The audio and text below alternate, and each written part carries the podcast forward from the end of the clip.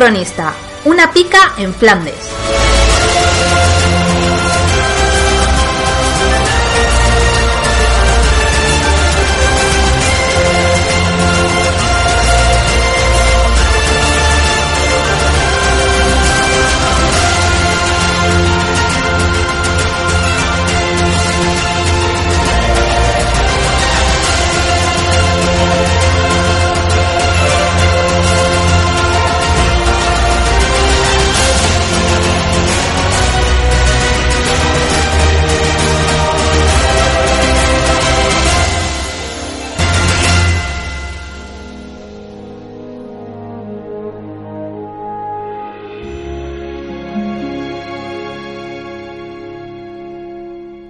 Capítulo 6. La bruja.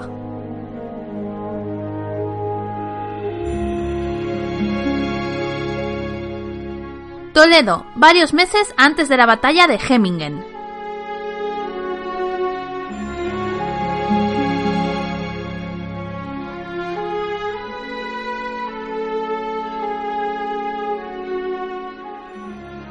El maldito caminaba sin prisa. La oscuridad reinaba por doquier, y solo las luces de las diferentes tabernas de la ciudad daban vida a las calles. La mayoría estaban dentro de los negocios bebiendo en grupos.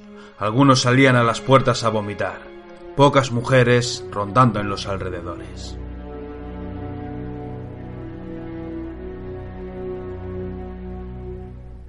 Se detuvo unos instantes contemplando unos muros muy antiguos que ahora sostenían una casa señorial. A su lado un cuartelillo, donde dos alabarderos fumaban con unas pipas mientras se cubrían del frío con unas capas rojas. Aquel hombre le saludó con una cortesía que fue correspondida. Después siguió calle abajo. Toledo le gustaba, pero odiaba subir y bajar tantas cuestas empedradas. Disfrutaba lavándose el cuerpo con el agua del Tajo, y si no fuere por el ingenio de Juanelo Turriano, tendría que bajar a la ciudad una y otra vez para bañarse. Saludó a un grupo de meretrices que sufrían el frío helado de la noche con sus hombros al descubierto, mientras dos echacantos aguardaban a cada lado de la calle con sus cuchillos bien afilados. No tenía miedo a caminar solo. En la ciudad muchos lo conocían, y por ello le temían. Contaba con muchos hombres bajo su mando, pero sus planes le obligaron a realizar tal despliegue de medios que en aquel momento se hallaba prácticamente solo. Se alojaba en el antiguo barrio de la Judería, donde dos de sus hombres custodiaban sus posesiones. Su hombre de confianza, Martínez, estaba en Valladolid cerrando algunos asuntos, además de algunas bocas. Los hombres restantes se hallaban en los navíos, o quizás ya estaban cerca de su objetivo. Su plan era muy arriesgado, una locura dirían muchos, pero gracias a su socio, todo podría hacerse.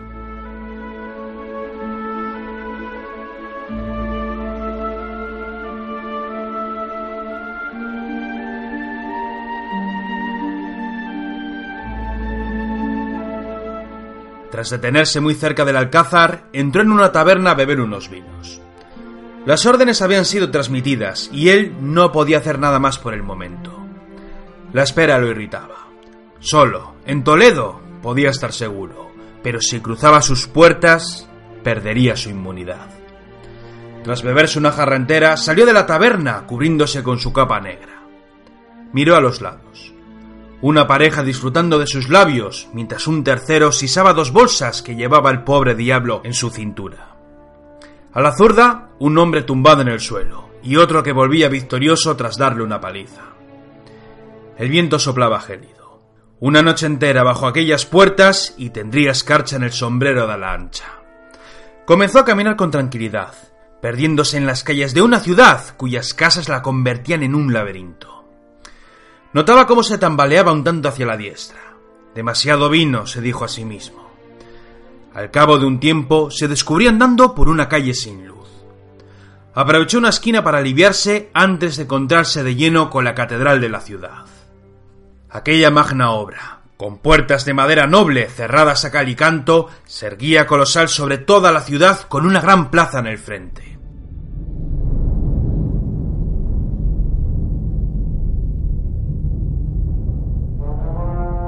Allí, cubiertos entre las sombras de la noche, aguardaban tres hombres. Le miraban en silencio. No los pudo reconocer. ¿Acaso sería el vizcaíno los suyos? pensó para adentro. No, se dijo a sí mismo, notando cómo el vino nublaba su juicio. Aquellos imbéciles están de camino a tierras flamencas para morir como unos idiotas. Avanzó unos pasos, intentando no desviarse de su ruta. Seguía sin verles el rostro, pero estaba seguro que ninguno de ellos trabajaba para él.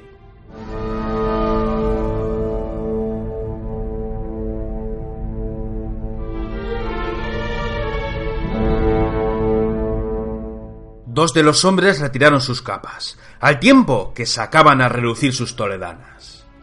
El tercero se mantuvo quedo a la espera. Venían a matarle. Estaba algo borracho, pero se sabía el mejor. Mientras los dos asesinos lo fueron rodeando, él se dedicó con toda la calma del mundo a despojarse de su capa, notando cómo el frío le entraba por los riñones. Después sacó su espada una ropera con un gavilán cubierto de cortes de tantos y tantos duelos.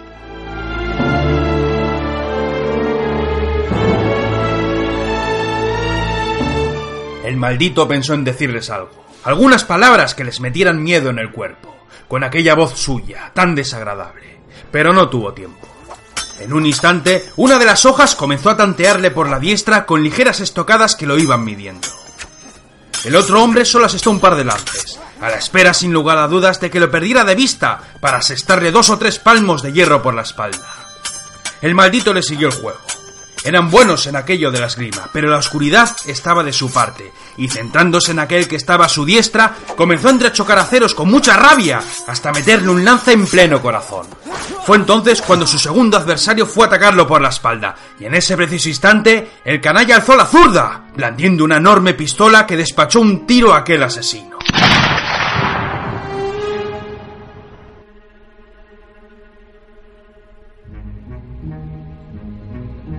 Tras levantarse, removió el humo que había dejado el tiro. Ninguna de las casas encendió una vela. Un duelo más, un disparo más en la oscuridad de la noche. Algo típico de las veladas toledanas.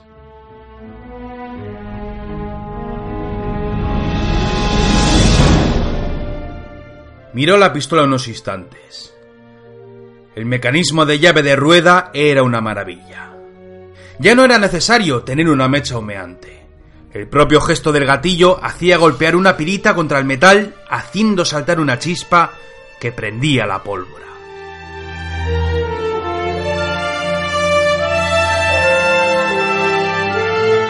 Centró sus ojos en el tercer hombre, que lo guardaba quieto. No se había molestado en ayudar a sus compadres. El maldito pensó en cebar la pistola, cuando su adversario dejó caer su capa al suelo. Lo miró en silencio un duelo, pensó. No mancillaré el campo de los caballeros con un arma de fuego. Tras dejar caer su pistola con mucho cuidado, avanzó unos pasos para ver a su contrincante. Este último hizo lo propio, sorprendiéndolo cuando se acercó. Coleto de cuero endurecido, sombrero de ala ancha con una pluma verde, mostacho y perilla, guantes en ambas manos, y en su cintura un tahalí como jamás había visto una suerte de cinturón con varios correajes que sostenían no una espada, sino dos toledanas, cada una a un lado de sus caderas. Nadie pelea nunca con dos espadas, pensó el maldito, midiéndolo en silencio. Aquel hombre, cuyos ojos no pudo contemplar, cruzó los brazos sacando a relucir los aceros. Dos magníficas toledanas con sendos gavilanes muy juntos para dejar más juego a las muñecas.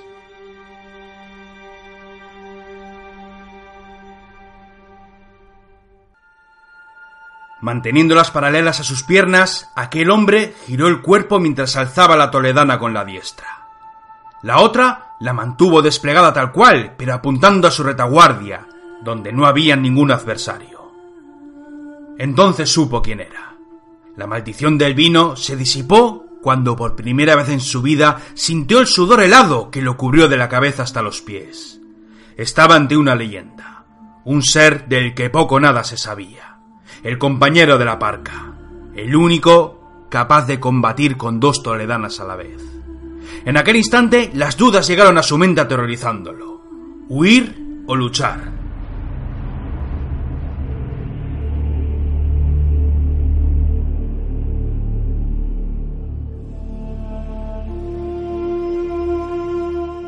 Él se las daba de gran espadachín, el mejor de todos los tiempos, un talento sin igual amante de los duelos a muerte, y ella aquí, que por primera vez en su vida sintió el más absoluto terror. De poco sirvieron las dudas cuando aquel hombre avanzó unos pasos lanzando las primeras estocadas que fueron frenadas y correspondidas en un mar de lances sobre aquella plaza con la catedral como fondo épico.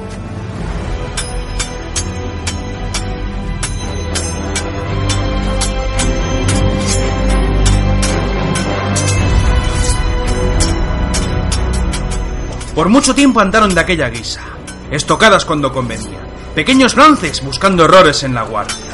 Aquel hombre de los dos aceros seguía luchando con su diestra mientras mantenía la zurda apuntando a la oscuridad de la noche. Mantenía la guardia, sostenía buenas dentelladas y mientras el maldito sudaba por el esfuerzo mientras que el otro diablo se mantenía tan fresco como en el primer minuto. Entonces llegó un pequeño tajo que fue a dar en el hombro zurdo. Una estocada en el muslo derecho en una finta antes de terminar asestando otro tajo en la garganta.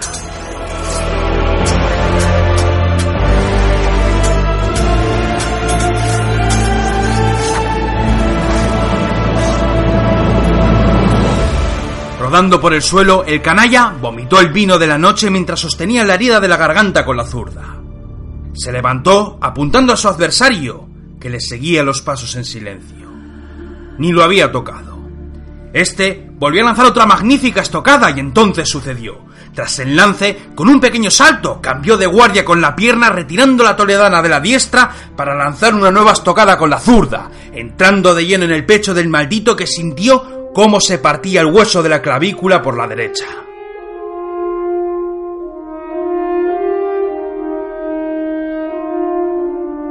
Retrujendo unos pasos, hizo milagros para mantenerse en pie. El hombre de las espadas mantuvo el gesto.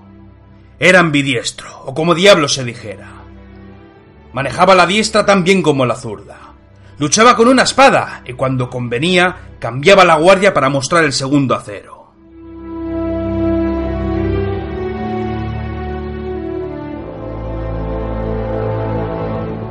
Trujendo, sangrando por sus heridas, el miserable sostenía la toledana a duras penas, mientras veía y sentía cómo su vida se perdía entre las heridas.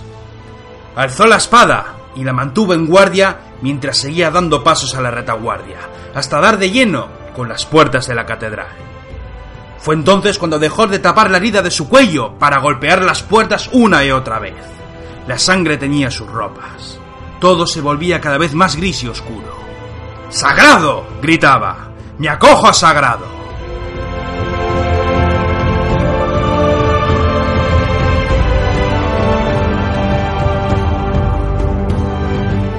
El hombre de las espadas fue acercándose lentamente.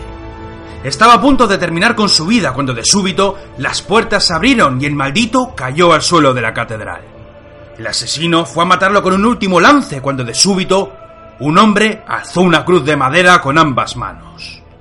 No derramarás la sangre de un cristiano en esta catedral, ni matarás a nadie que sea cogido a sagrado.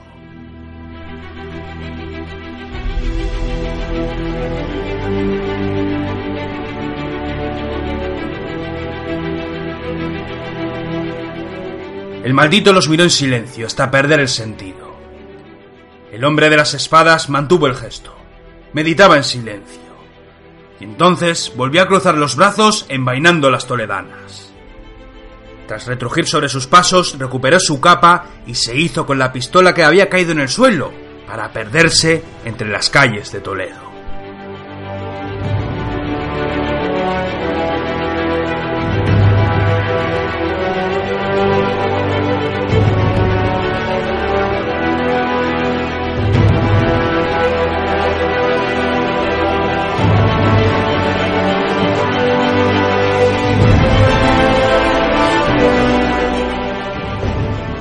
La frontera entre Flandes y los principados alemanes. Las crónicas de la asesina.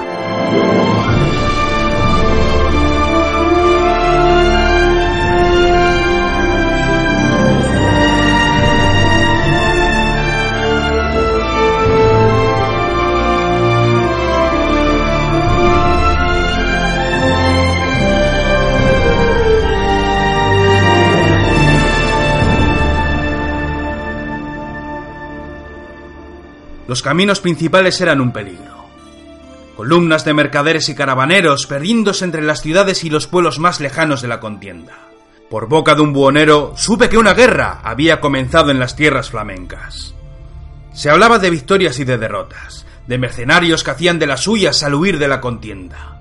Esos eran los más peligrosos, hombres dedicados al oficio de las armas, obligados a desertar.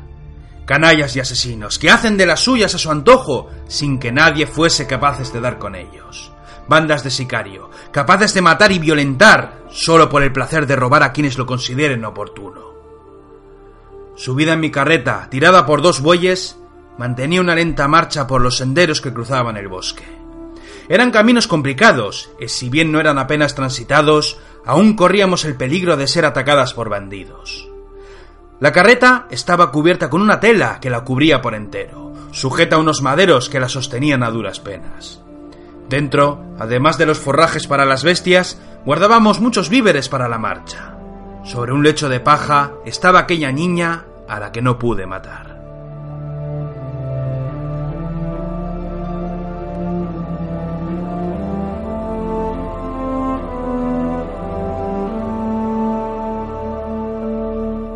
El traqueteo la volvía loca. Estaba muy incómoda por aquella barriga y muchas veces me suplicó viajar a mi lado. ¿Por qué Flandes? me preguntó aquella tarde oscura. Miré al cielo. Llegaba una tormenta. Podía escuchar los truenos a lo lejos. Llevábamos varias semanas de marcha. Me volví loca para ocultar a aquella joven mientras organizaba los pertrechos. Por suerte, las joyas y las monedas de oro siempre eran fáciles de llevar. Los bueyes eran lentos y comían mucho, pero eran bestias leales y de buen porte. Llegar hasta el vizcaíno iba a ser difícil, y por ello necesitábamos mantenernos lo más lejos posibles las rutas principales. Recuerdo que una noche intentaron matarnos para robarnos. Eran tres desgraciados de origen incierto, y para cuando se quisieron dar cuenta, su sangre cubría nuestro pequeño campamento.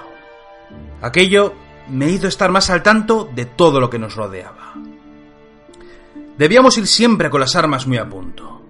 Dentro de la tienda, la joven tenía a su lado una de mis pistolas de chispa. Por otro lado, estaba el asunto de Ramírez. La noche de las muertes huyó a la desesperada con un boquete en la mejilla lo suficientemente grande como para poder comer por ese lado sin abrir la boca. Buscaría venganza en caso de salvar la vida, o puede que siguiera unas órdenes que nunca llegaron a mis oídos y que lo obligasen a seguir con su misión. Demasiadas dudas, demasiados temores que no me dejaban dormir. Estaba perdiendo peso. A veces me quedaba en Babia mientras mantenía el rumbo de los bueyes.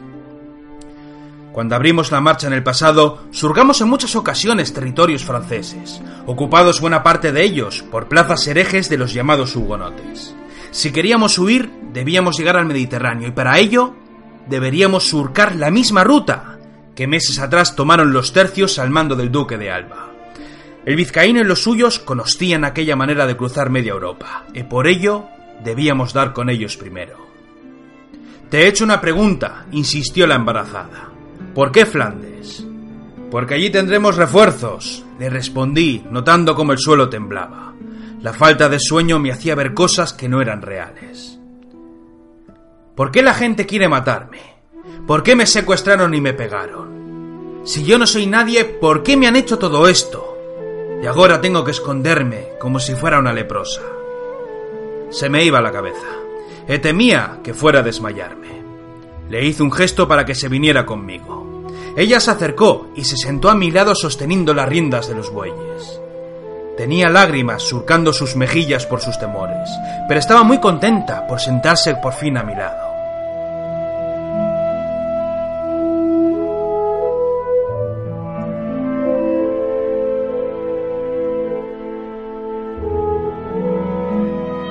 ¿Cuál es tu historia?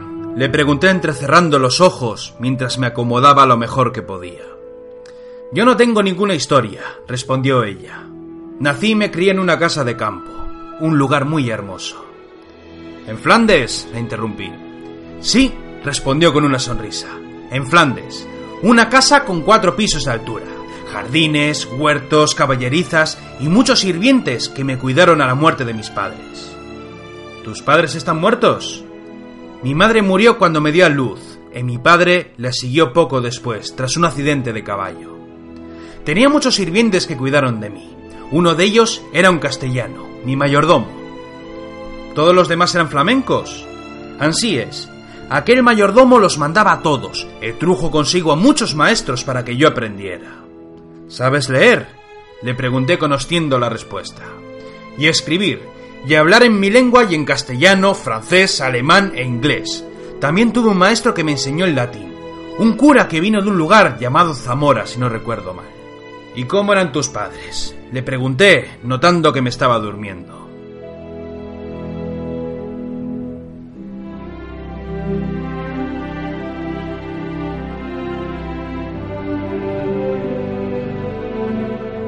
No lo sé. Cuando preguntaba por ellos me contaban muchas historias, pero dependiendo de a quién se lo preguntase, los relatos cambiaban. ¿Y qué me puedes contar tú de tus padres? me preguntó curiosa. Mis padres murieron a manos de unos bandidos para robarnos lo poco que teníamos, le dije apretando los dientes. Mi hermano y yo escapamos a duras penas, pero el destino nos separó. E quiso la diosa Fortuna salvar mi vida, y también quizás mi alma, haciendo que mis pasos me llevasen ante mi maestra. Eres siniestra, me dijo ella, frotándose el vientre con la zurda. ¿Cómo acabaste en aquella casa tan lejos de tu tierra? Continué el interrogatorio que nos iba entreteniendo a las dos. El amor, respondió ella. No me dejaban salir nunca de nuestros dominios. Siempre tenía sirvientes que me seguían, pero hará cosa de un año y medio conocí a un joven muy guapo. Nos queríamos, ¿sabes? Él lo era todo para mí. Me contaba historias, relatos que nunca llegaban a mis oídos. Me hablaba de cantares, de gestas y de cortejos. Yo me quedé encinta la primera vez que nos amamos, y allí comenzaron mis problemas. Explícate. Él era el hijo de un noble protestante, leal al rey, eso sí, pero luterano a fin y al cabo. A mí me criaron en el catolicismo, y mi mayordomo nunca me dejaría que nos casásemos. Mucho poder tenía ese hombre para ser un mayordomo, ¿verdad? ¿No es así en todos los sitios? me preguntó ella. No.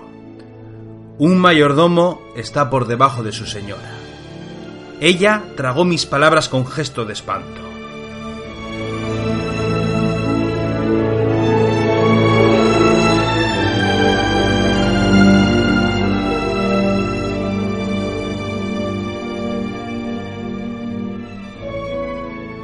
Qué hiciste? le pregunté. Me fugué con mi amado y mi criada me acompañó. Pero ahí no termina la historia, ¿verdad? No, me dijo, dejando caer unas lágrimas. Cuando nos reunimos, decidimos fugarnos. Él me llevaría a un lugar donde nunca nos encontrarían. Viviríamos solos y felices, sin nadie a nuestro alrededor. Pero entonces llegaron ellos. Una noche surgieron varios hombres, eran conocidos suyos y se dieron muchos abrazos, felicitándose los unos a los otros. Después me dieron una paliza a mí y a mi criada. Nos ataron y nos llevaron por la fuerza a aquella casa, donde una o dos veces a la semana nos golpeaban, nos insultaban y nos escupían. ¿Y tu amado? le pregunté con frialdad. Nunca más volví a verle. Todo era un plan. Una estratagema para secuestrarme, ¿Pero por qué querrían llevarme? ¿Qué culpa tengo yo para que nos hicieran todo eso? Esas fueron las últimas palabras que escuché, pues el cansancio pudo conmigo y me quedé dormida por mucho tiempo.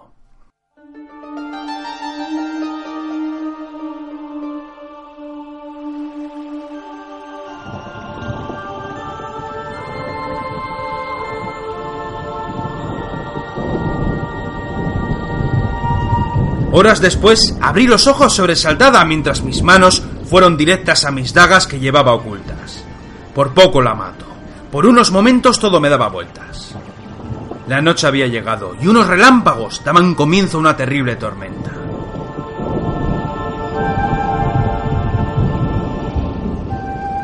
Sin embargo, no fueron aquellos sonidos los que me devolvieron a la vida. Fueron las gritas de la joven las que me hicieron despertarme. Ella estaba doblada por el dolor. con ambas manos sujetando el vientre mientras respiraba con fuerza. Me duele mucho, me dijo ella.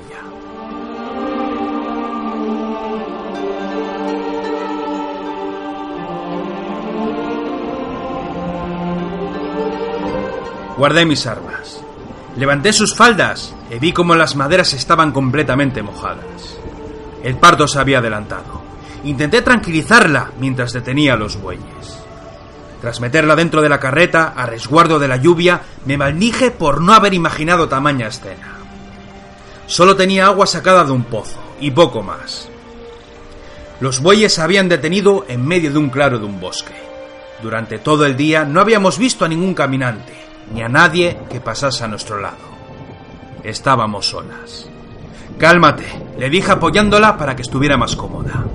Ella respiraba con más fuerza. Sus cabellos estaban calados de sudor. Volví a levantar sus faldas y noté cómo ésta había comenzado a dilatar.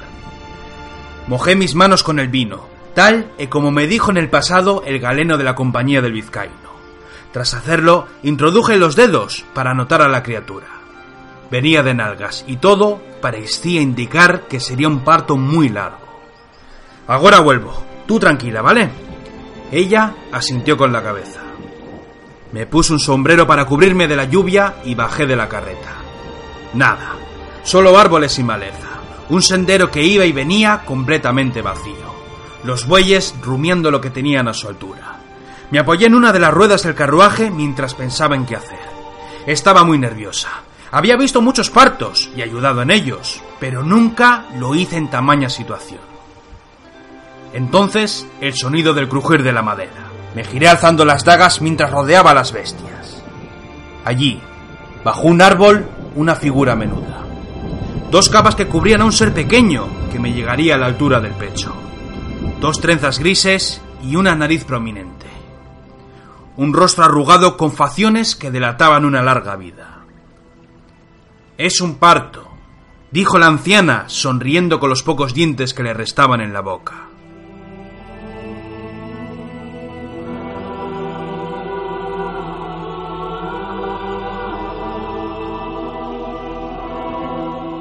La vigilaba a intervalos, mientras buscaba enemigos en todas las direcciones. Vengo sola, dijo la anciana. Siempre he estado sola, y sola moriré en este bosque del diablo.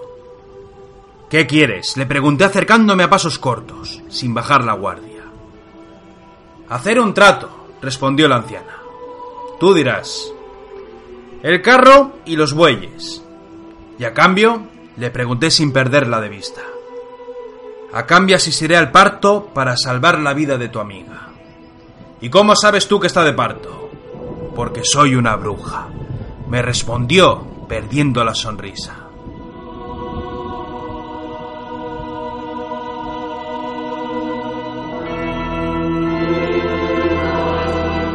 Una bruja, repetí. De ti depende, dijo la anciana. Si me das aquello que te pido, te ayudaré para que ninguno de los dos muera. Tengo tu palabra, le pregunté girándome una y otra vez, incapaz de creerme tamaña escena. ¿Te fías de la palabra de una bruja? me preguntó ella. Me fío de lo que puedo hacerte si no cumples con el trato, le respondí. Entonces sígueme y lleva a esa chica en tus brazos. ¿Y los bueyes y la carreta? le pregunté, sintiendo como la lluvia golpeaba con más fuerza. Tú no te preocupes por ello. Yo soy una bruja y el bosque es nuestro hogar. Seguidme.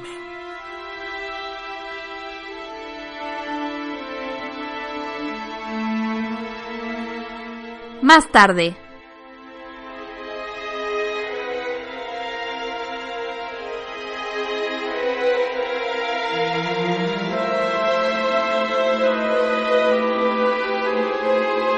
Los gritos de la joven me estaban sacando de quicio. La cabaña era muy baja en altura, pero muy grande a lo largo, pues esta estaba levantada al lado de una pequeña cueva cuyas paredes estaban cubiertas con paja y madera. Por doquier todo tipo de huesos de animales, hierbas de todos los olores y muchas ollas de cobre al lado de los fuegos. Las velas iluminando una estancia que haría las delicias de un inquisidor. Cuando llegamos, la anciana dejó que tumbara a la joven sobre un lecho de paja seca. Le quitamos todas las ropas, dejándola con un camisón lleno de sudor. A mi diestra una olla con agua hirviendo. La bruja se había quitado sus capas, mostrando un rostro entrañable con dos trenzas que le caían por el cuello. Una y otra vez examinaba a la joven y le daba de beber agua con hierbas que le aliviaban los dolores y le bajaban la fiebre. Está enferma, me dijo entre susurros para que no nos oyera. ¿Cómo que enferma? Si no ha tenido síntomas de nada en todo el viaje. Vamos a ver, está de parto. Ha dilatado muy poco y la criatura viene de nalgas. Tiene una fiebre espantosa y está comenzando a perder sangre. Dentro de poco va a delirar. Va a morir entonces, dije por lo bajo resignada. ¿Tanto te importa? preguntó la anciana. No lo sé, le respondí sin mentirla. Ella me miró en silencio. Las contracciones de la joven menguaban el daño que la estaban provocando. La bruja se alejó unos pasos y sacó un plato. Lanzó unas piedras y un mechón de pelo. ¡Era mío! En aquel instante descubrí que me había cortado un poco de pelo sin que yo me hubiese dado cuenta. La anciana dejó verter un líquido en el plato, murmuró algo en una lengua para mí desconocida, y luego se vino a mí. Aquí está en juego algo más que la vida y la muerte de un niño, me dijo con gesto serio.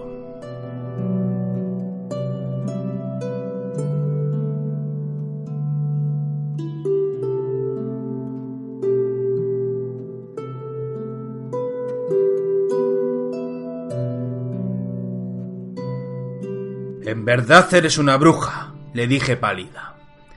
Escúchame con mucho tiento, porque lo que voy a contarte podría cambiar el curso de la historia del mundo. Puedo salvarles, por lo menos a uno de ellos. Todo depende de lo fuertes que sean. El problema eres tú. ¿Yo? le dije señalándome con el dedo. Tú tendrás un hijo dentro de unos pocos años, prosiguió la anciana y después no querrás tener más descendientes. Júrame que tendrás un segundo retoño, y a cambio salvaré la vida de tu amiga. ¿Qué tengo que ver yo con esta historia? Pregunté, perdida en una locura sin sentido. Si tienes un hijo, siguió hablando la anciana, provocará el caos en el mundo. Millones morirán por sus hechos de armas.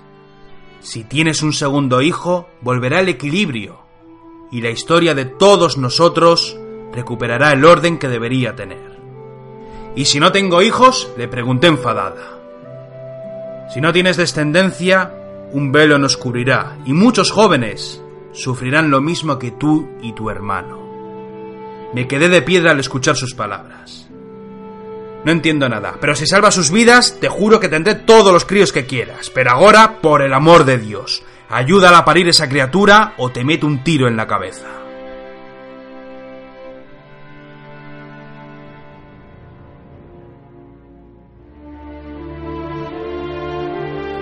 Unas horas después.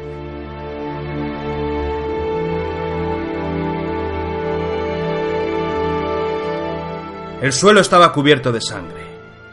No hizo falta una cesárea. Después de luchar y sufrir un gran tormento, al final el parto terminó con una madre pálida del esfuerzo y la falta de sangre, además de una criatura que tardó mucho tiempo en respirar cuando salió del vientre. Elena me miraba con una sonrisa en la boca. Gracias, me decía entre susurros. La anciana cortó y anudó el cordón que unía a la madre y al hijo, y tras limpiarlo con mucho mimo, se le entregó a una madre que apenas si podía sostenerlo en sus brazos. Nunca me has dicho tu nombre, me preguntó la joven mientras la bruja le aplicaba unos ungüentos para sanar la herida de la entrepierna. Celia, le respondí. Me llamo Celia. ¿Cómo se llamaba tu hermano? Me preguntó, esforzándose por no perder el habla de tanto esfuerzo. Jorge, le dije dándole a la espalda, buscando la salida de la tienda para respirar aire puro. Me gusta, dijo la niña.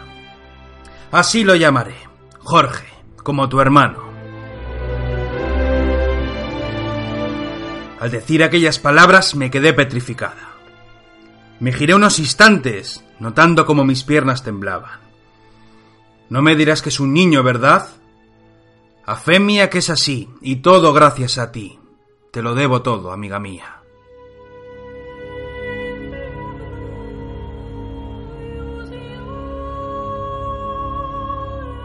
Miré a la anciana.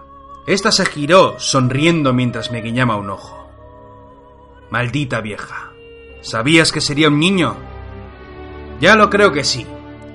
Su historia no será importante, pero su propia presencia hará que el tercio resurja como el ave fénix. El tercio que cambiará la historia para que todo siga su rumbo. Todo me daba vueltas. Estaba mareada. Salí de aquella cabaña hasta caer de rodillas mientras me apoyaba sobre un roble. Vomité lo poco que tenía en el cuerpo. Cuando recuperé las pocas fuerzas que me restaban, me levanté a duras penas. Miré la tienda, miré el bosque. Contemplé cómo la tormenta se perdía, regalándome un sol que comenzaba a calentarme el rostro. Todavía no me lo podía creer. En aquel bosque, en tierras de herejes, en un lugar perdido de la mano de Dios, acababa de nacer el último de los Austrias.